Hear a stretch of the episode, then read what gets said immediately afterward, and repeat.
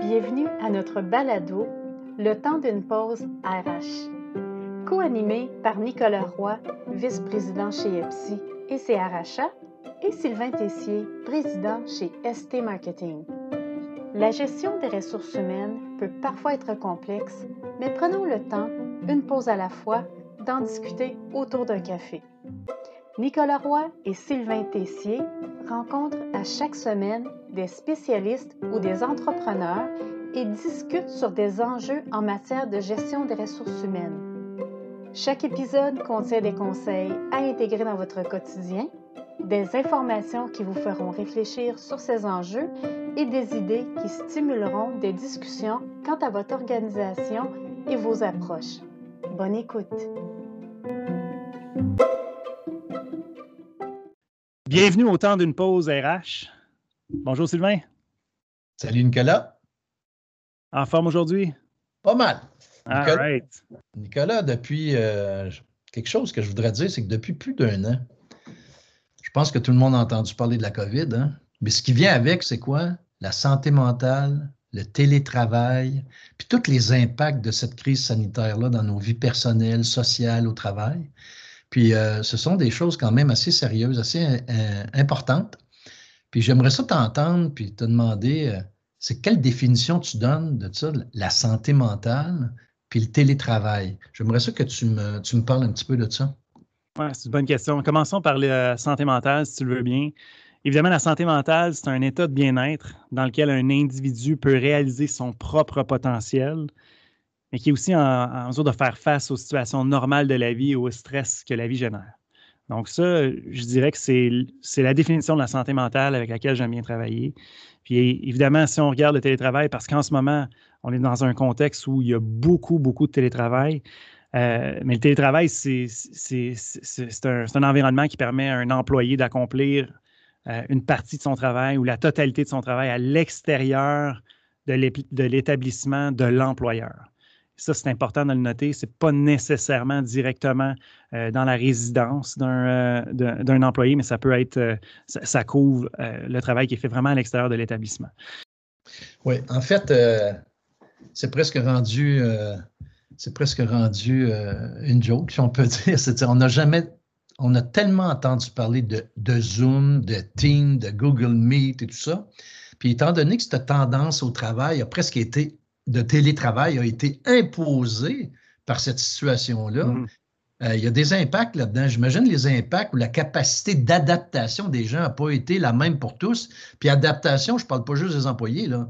je parle aussi des employeurs. Moi, j'ai des clients, les employeurs, euh, ça n'a pas nécessairement été facile d'accepter que leur employé travaille à distance, puis d'autres, euh, ça, a bouleversé beaucoup de choses, ça. Oui, puis on le voit encore. Hein. il y en a, je pense qu'il y a encore beaucoup d'employeurs qui sont qui sont un peu réticents, méfiants face au télétravail. On entend souvent se dire euh, Ah, mais là, je ne peux pas contrôler le, le, travail qui est fait par les gens à l'extérieur du bureau, mais c'est une réalité dans laquelle on n'a pas eu le choix d'opérer, de, puis dans lequel, pour plusieurs euh, organisations, ils sont toujours encore, euh, je dirais, à, forte majorité au niveau du télétravail.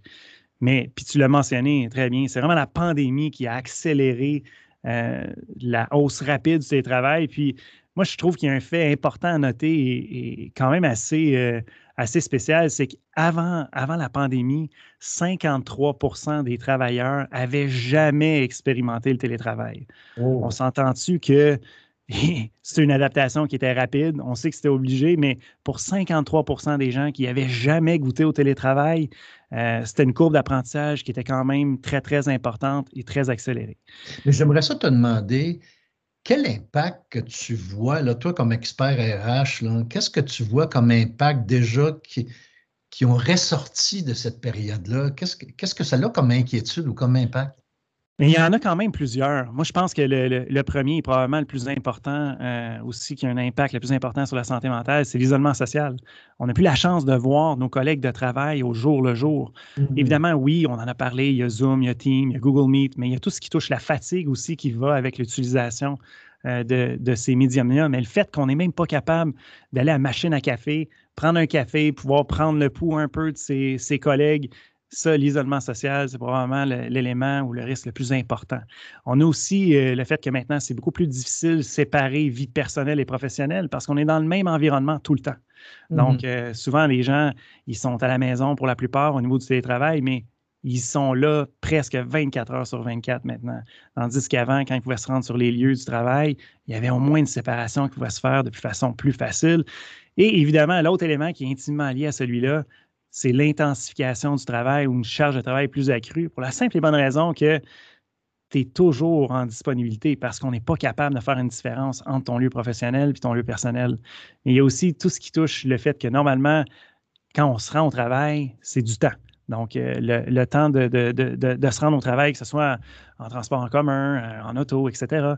Mais c'est du temps où est-ce qu'on ne travaille pas. Par mm-hmm. contre, là, ce temps-là, on est déjà branché à nos ordinateurs. Donc, ça, pour moi, c'est des risques qui sont super importants, qui ont un lien important avec la santé mentale. Mais j'imagine que ce n'est pas tout le monde qui sont adaptés pour travailler comme ça. Mais ben non, on l'a vu, euh, surtout quand on pense que 53% des gens n'avaient jamais goûté au télétravail.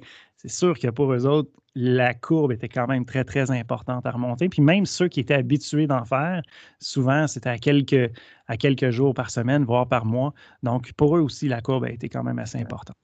Je pense, Nicolas, on a euh, une invitée dont tu veux nous parler par rapport à ce sujet-là. Hein? Oui, une experte, euh, une experte en la matière, donc euh, une spécialiste de la santé mentale.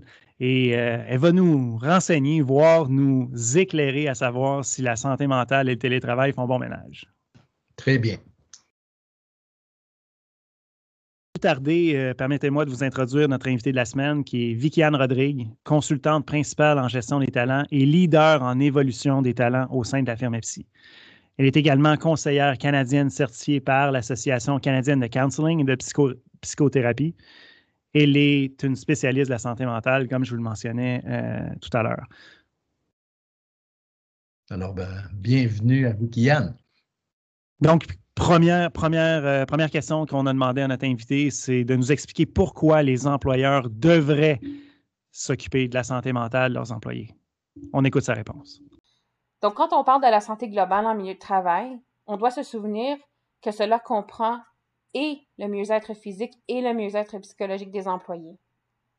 Les recherches ont démontré que plus les employés sont bien physiquement et mentalement au travail, plus ils savent pertinemment bien que leur organisation se soucie ou se préoccupe de leur sécurité physique et psychologique, plus ils risquent d'avoir un meilleur rendement et donc par conséquent seront plus productifs, résultant ainsi au bonheur en milieu de travail. Parce que quand on est plus productif au travail, quand on offre un meilleur rendement, ce qui arrive, c'est que cela peut engendrer un sentiment de fierté, ça engendre aussi la possibilité au dépassement de soi et à l'auto-actualisation. Et tout ça, ce sont des ingrédients clés menant au bonheur en milieu de travail. Donc, quand l'employé bénéficie justement d'un milieu de travail sain et qu'il sait qu'il est appuyé par son organisation, que son organisation se soucie de son mieux-être physique et mental, et que cela a une conséquence positive sur son rendement et sur sa productivité. La résultante pour l'organisation, c'est une augmentation généralement de profits, de revenus, de recettes et de résultats. Donc, c'est vraiment dans l'intérêt des organisations de se soucier, de se préoccuper du mieux-être physique et mental, de se soucier justement de la sécurité physique et mentale de leur main-d'œuvre si on veut faire du pouce par rapport à cette première question-là, dont on a eu une excellente réponse, on a demandé à Vicky Anne de nous expliquer les conséquences négatives ou les impacts négatifs lorsqu'un employeur ne s'occupe pas de la santé mentale de ses employés. Voici sa réponse. Une mauvaise santé mentale porte non seulement préjudice à la santé des employés, mais influera également sur les profits, les revenus, les recettes des entreprises. Prenons le scénario d'un employé qui part en congé de maladie en raison d'un milieu de travail toxique. Donc, dans ce scénario-là, la première chose qu'on voit, c'est l'absentéisme. L'employé est parti en congé de maladie, ça a des coûts. Donc, le premier coût, c'est le fait que l'employeur est tenu de continuer à rémunérer l'employé qui est parti en congé de maladie, mais doit également rémunérer la personne ou l'employé qui sera retenu pour remplacer l'employé qui est en congé. Donc, l'organisation doit donc à ce moment-là payer deux salaires pour un même poste. Il y a aussi des coûts liés à la dotation. Donc, les experts en ressources humaines vont vous dire que les processus de dotation ne se réalisent pas en criant pinote ou en claquant des doigts.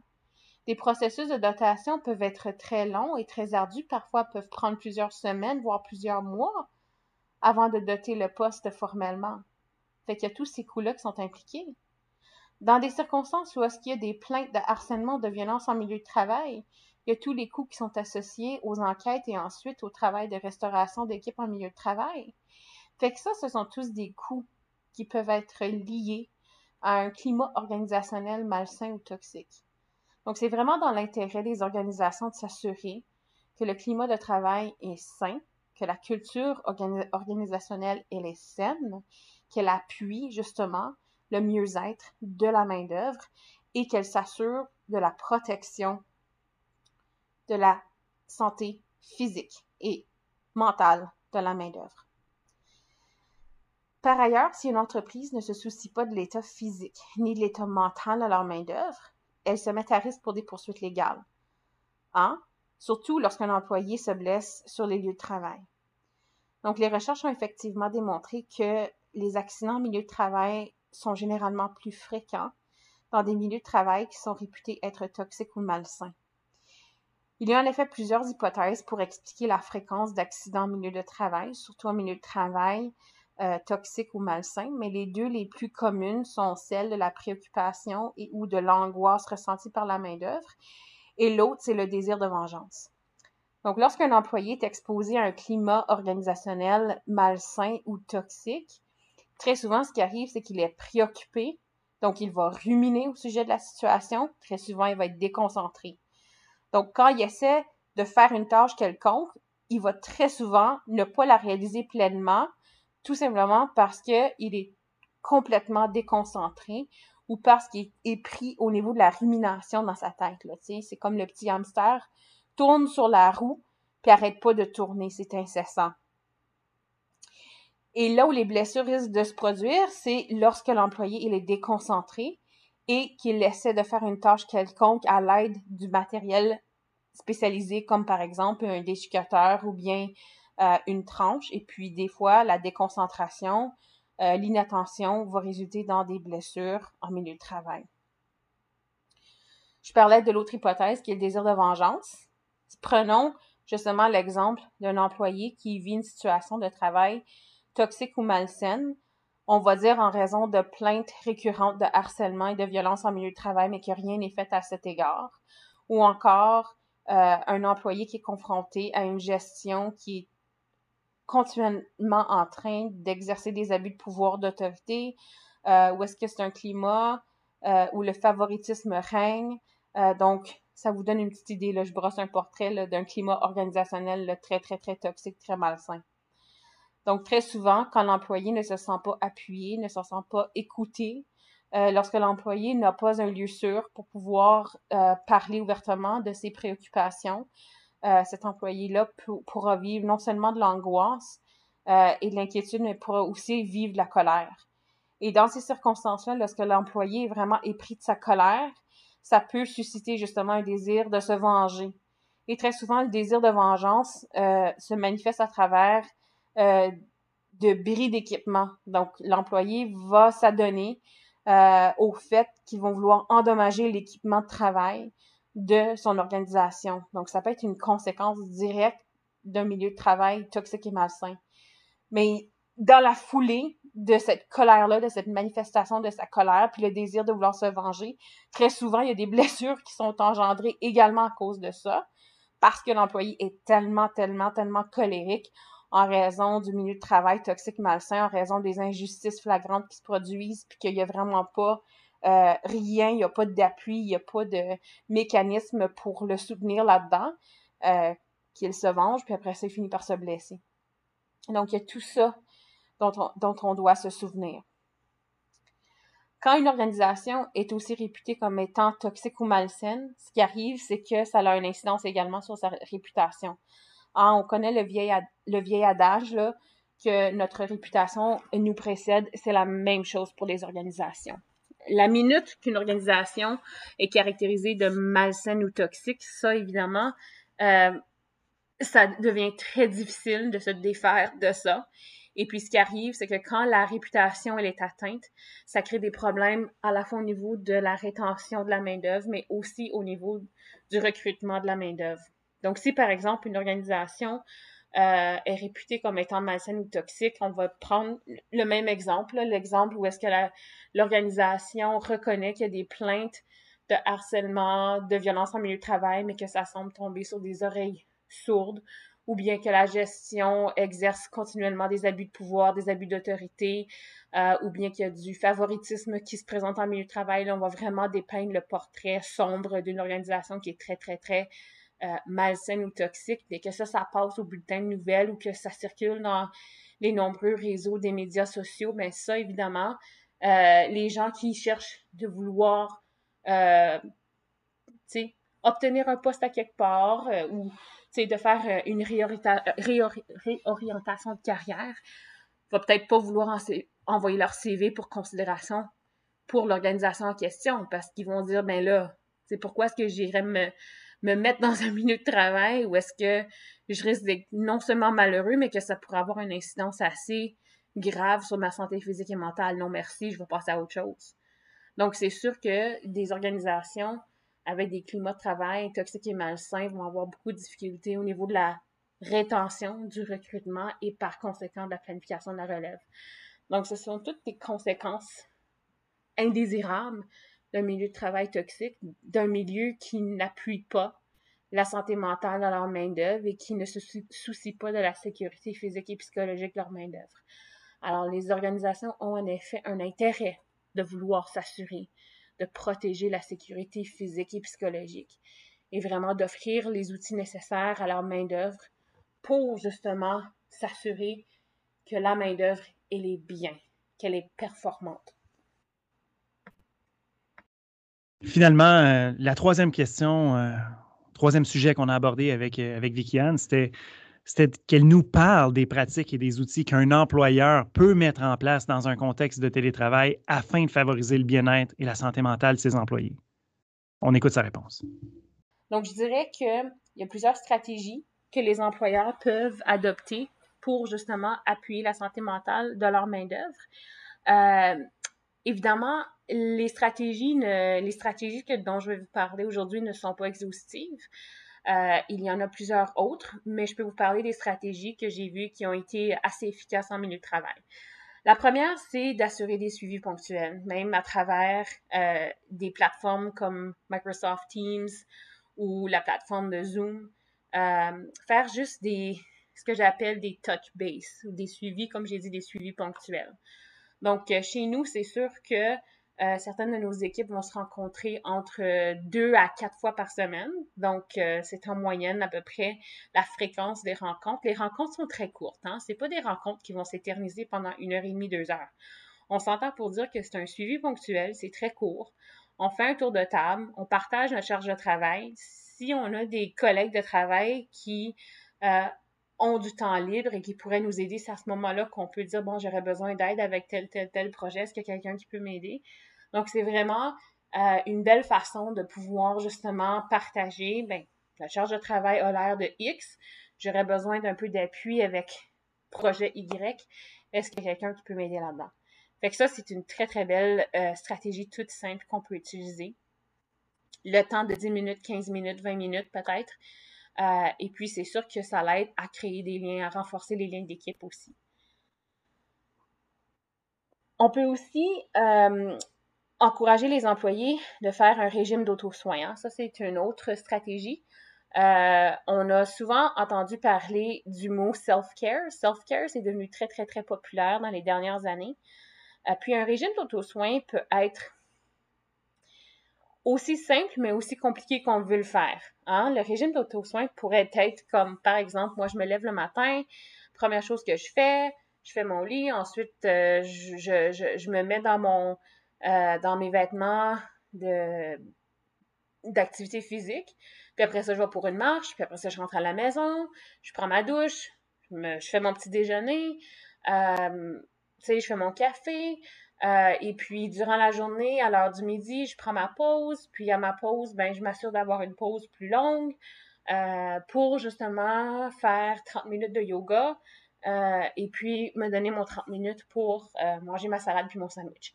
Bon, c'est un exemple que je vous donne, mais c'est ça, c'est ça ça a l'air un régime d'auto-soin. Ça n'a pas besoin d'être super compliqué, mais c'est de vraiment encourager l'employé de se choisir en premier, puis de dire, bon, qu'est-ce que je vais faire pour moi, pour mon mieux-être à moi? Donc, c'est sûr que les employeurs, oui, ils ont une responsabilité, mais l'employé a aussi une responsabilité de se préoccuper de son mieux-être. Hein? Fait que c'est un, c'est un donnant-donnant, fait que c'est un 50-50. Oui, l'employeur a sa part, mais l'employé a sa part aussi. L'autre option, l'autre stratégie qui est toute simple, euh, mais qui pourrait impliquer euh, quelques coûts, c'est de s'assurer que l'équipement, entre autres les ordinateurs portables, euh, soit équipé d'un espèce de message ou d'une espèce de pop-up qui, après, par exemple, 45 minutes ou 60 minutes d'activité continue, ce message pop-up-là apparaît pour dire, bon, prends un petit 5 minutes, retire-toi de ton ordinateur pour que tes yeux puissent se reposer. Parce que si on est continuellement euh, devant l'écran, c'est sûr que ça peut engendrer une certaine fatigue. Et donc, ça aussi, ça peut avoir une incidence au niveau de la productivité, au niveau du rendement, au niveau de la concentration, etc. Donc, ce petit pop-up-là pourrait servir de rappel aux employés. Hey, ça fait, ça fait une heure là, que tu es, là, en train de regarder à l'écran, puis que tu performes, tu performes, tu performes. Euh, change le, je dirais change de poste. change de poste, ou en autre mot, fais en sorte que tu fais un petit quelque chose pour toi-même, là, va réchauffer ton café, euh, va te chercher une bouteille d'eau, je sais pas trop, va mettre une brassée de lavage, peu importe, mais prends un petit 5-10 minutes pour toi-même, pour justement euh, détache-toi de ton écran. Ça, c'est bon parce que ça va venir régénérer euh, justement la personne, puis lui donner un deuxième élan pour qu'elle puisse être plus productive. donc, ça, c'est une autre stratégie. une autre stratégie, ça peut être d'encourager le développement professionnel euh, chez les employés. Que ce soit lié à leur champ de compétences ou non, euh, ça pourrait être quand même assez intéressant. Ça peut être une stratégie qui peut vraiment venir favoriser le mieux-être euh, psychologique et physique aussi, surtout en contexte de télétravail. Le développement professionnel pourrait aussi porter sur un thème lié à la santé mentale. Donc, à chaque mois ou à chaque trimestre, par exemple, pour y offrir offrir pardon, un, webinaire euh, par rapport à un thème précis sur la santé mentale. Donc, ça peut être une très bonne stratégie euh, à adopter. L'autre option, c'est aussi de faire des rencontres virtuelles. Donc, euh, des, rencontres virtuelles ou encore des activités de renforcement d'équipe virtuelle. Comme par exemple, ça peut être un meurtre et mystère virtuel, ça peut être ce qu'on appelle un escape room en anglais, un escape room virtuel, ou encore un 5 à 7 virtuel. Ça aussi, ça peut être une très belle stratégie. Qu'on sait qu'on est en confinement, euh, on sait qu'on est dans une situation extraordinaire, exceptionnelle en raison de la pandémie. Euh, et c'est sûr qu'on ne veut pas nécessairement faire une surutilisation des plateformes Zoom. On a entendu justement que les gens étaient rendus tellement écœurés de Zoom et de Microsoft Teams que on a développé le phénomène de Zoom Depression. Alors, ça va être très important de savoir doser, d'avoir, de savoir créer un bon équilibre euh, par rapport à ça. Mais quand même, on peut être très créatif pour s'adapter à notre nouvelle réalité, euh, puis d'offrir justement ce genre d'activité-là pour justement susciter un intérêt, puis créer davantage des relations solides, favoriser davantage la cohésion d'équipe, même si on travaille euh, en mode télétravail ou qu'on est en, travail virtuel. Finalement, on aurait les techniques qui sont un petit peu plus euh, pratico-pratiques, que j'aime souvent dire. Donc, ce genre de stratégie-là pourrait, entre autres, mettre à la disposition euh, des services du programme d'aide aux employés. Donc, juste pour expliquer le programme, c'est quoi, c'est qu'est-ce que ça mange en hiver, un, PAE, un programme d'aide aux employés. Effectivement, c'est un service qu'un employeur va mettre euh, euh, au service justement euh, de leur main-d'œuvre et qui comprend des sessions de psychothérapie ou de counseling ou des sessions de relations d'aide à court échéancier, donc à court terme. Donc, ce qu'on entend par ça, c'est que euh, les employés peuvent avoir accès à des services de psychothérapie gratuits à l'aide de ce système-là, donc à l'aide du programme d'aide aux employés, en raison de, généralement, ça peut aller de deux à huit sessions par euh, problématique. Donc, on sait que les services de psychothérapie, surtout dans le secteur privé, peuvent être très, très, très coûteux. Très souvent, on va regarder à peut-être 125, 150, 200 dollars de l'heure.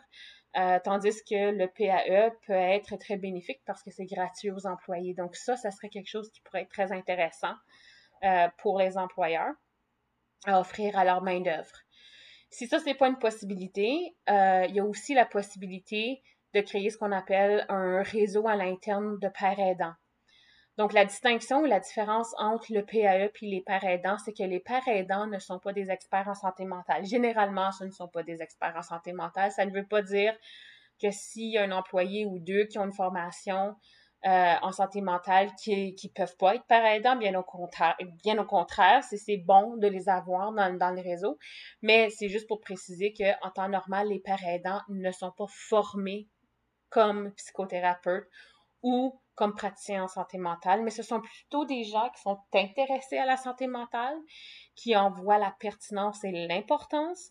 Et ce réseau-là s'assure, entre autres, de pouvoir avoir une liste de ressources pour les employés et sont formés de pouvoir avoir des conversations avec les employés. Donc, si les employés se trouvent en situation de crise ou s'ils sont en train de d'avoir certains défis euh, et qui ont besoin euh, juste d'avoir une écoute attentive de nos collègues, juste avoir ce qu'on appelle en anglais un espace, euh, en français c'est l'espace sécuritaire, mais en anglais on entend souvent la terminologie de safe space.